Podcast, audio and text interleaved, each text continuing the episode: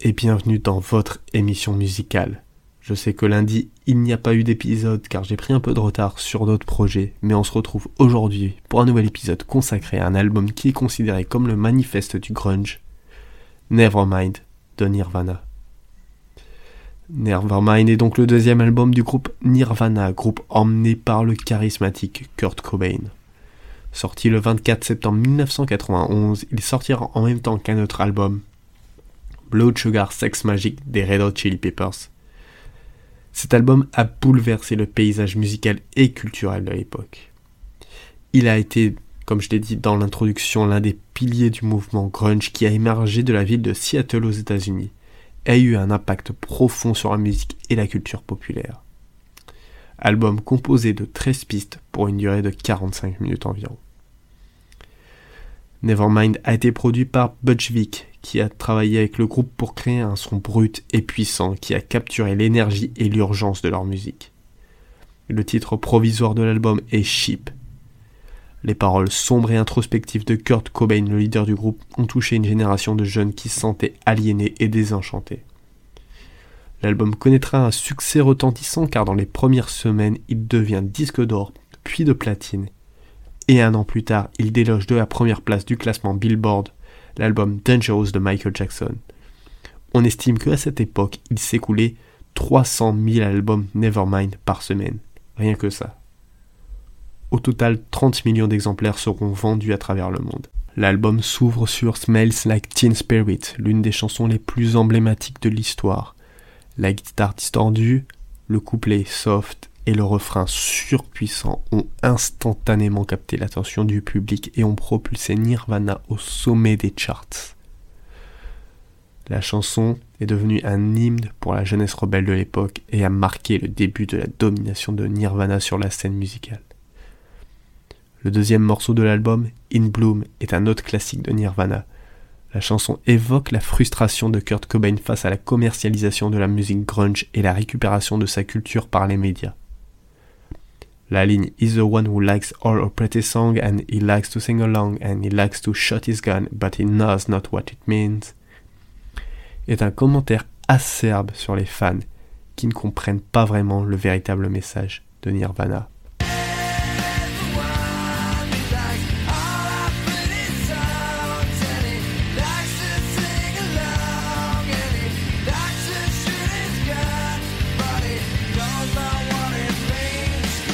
Le reste de l'album est rempli de chansons qui ont toutes un son distinctif et une énergie puissante.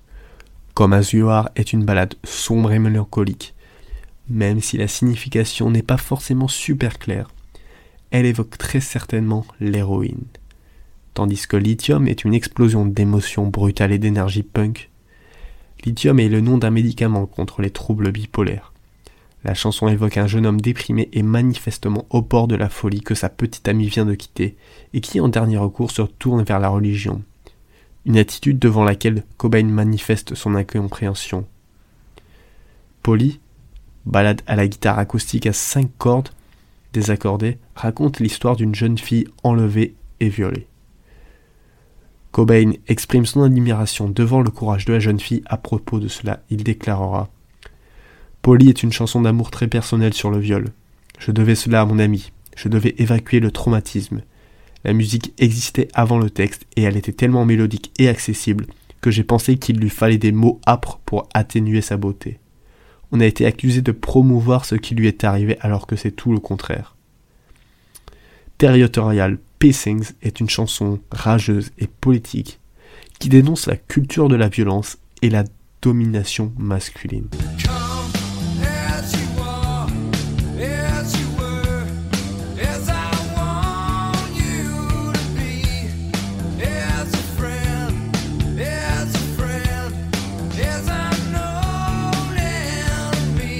Les quatre chansons suivantes, Drain You, Launch Act, Stay Away et On a Plane, sont certainement les chansons les moins connues de l'album, voire même du groupe.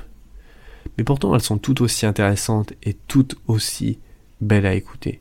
Je vais plus développer sur Something in the Way, qui est revenu populaire après le film Batman l'année dernière. Cette chanson est une balade mélancolique et sombre. Cette chanson parle des quelques mois difficiles où Kurt Cobain était un sans domicile fixe. Cette chanson est surtout connue sa partie de violoncelle à l'intérieur. Enfin, la chanson finale, Endless Nameless, est une chanson complètement improvisée par les membres du groupe, ce qui donne une espèce de chaos sonore. La chanson se conclut par la destruction d'une guitare par Cobain, chose qui se produisait régulièrement sur scène. Nirvana fera une tournée de 33 dates pour cet album. Cette tournée deviendra légendaire par le nombre de guitares et même des fois de batteries cassées lors des concerts. En plus de la musique, l'image de l'album est devenue également emblématique. La photo de la piscine avec le bébé nu en train de nager vers un billet d'un dollar est devenu un symbole de la société de consommation et de l'aliénation de la jeunesse.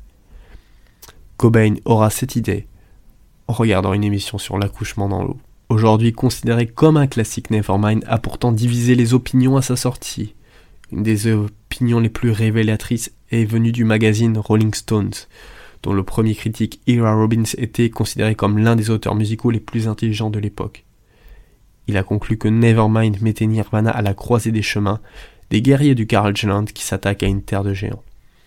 Les rédacteurs du magazine ont pris encore plus de risques en ajoutant une note de 3 étoiles, l'équivalent dans la presse rock de la condamnation d'un disque à la médiocrité éternelle. Cependant, Rolling Stone a fini par céder au sentiment populaire. En 1992, il a revisé la note de 4 étoiles.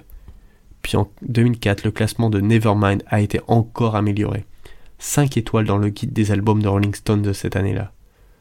Ce classement faisait suite à une 17e place dans la liste des 500 plus grands albums de tous les temps établis par le magazine en 2003, le plaçant aux côtés de Highway 61 Revisited de Bob Dylan et Are You Experiences Hendrix. En conclusion, Nevermind de Nirvana est un album qui a changé la musique et la culture populaire pour toujours. Il a capturé l'énergie et la frustration de toute une génération de jeunes et a propulsé Nirvana au rang de groupe le plus influent de l'époque.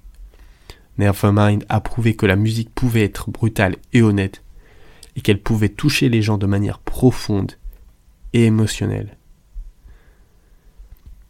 Voilà, c'est tout pour cet épisode sur Nevermind de Nirvana. J'espère que vous avez aimé. N'oubliez pas de partager, c'est le meilleur moyen d'aider la chaîne. On se retrouve vendredi ou samedi pour un nouvel épisode.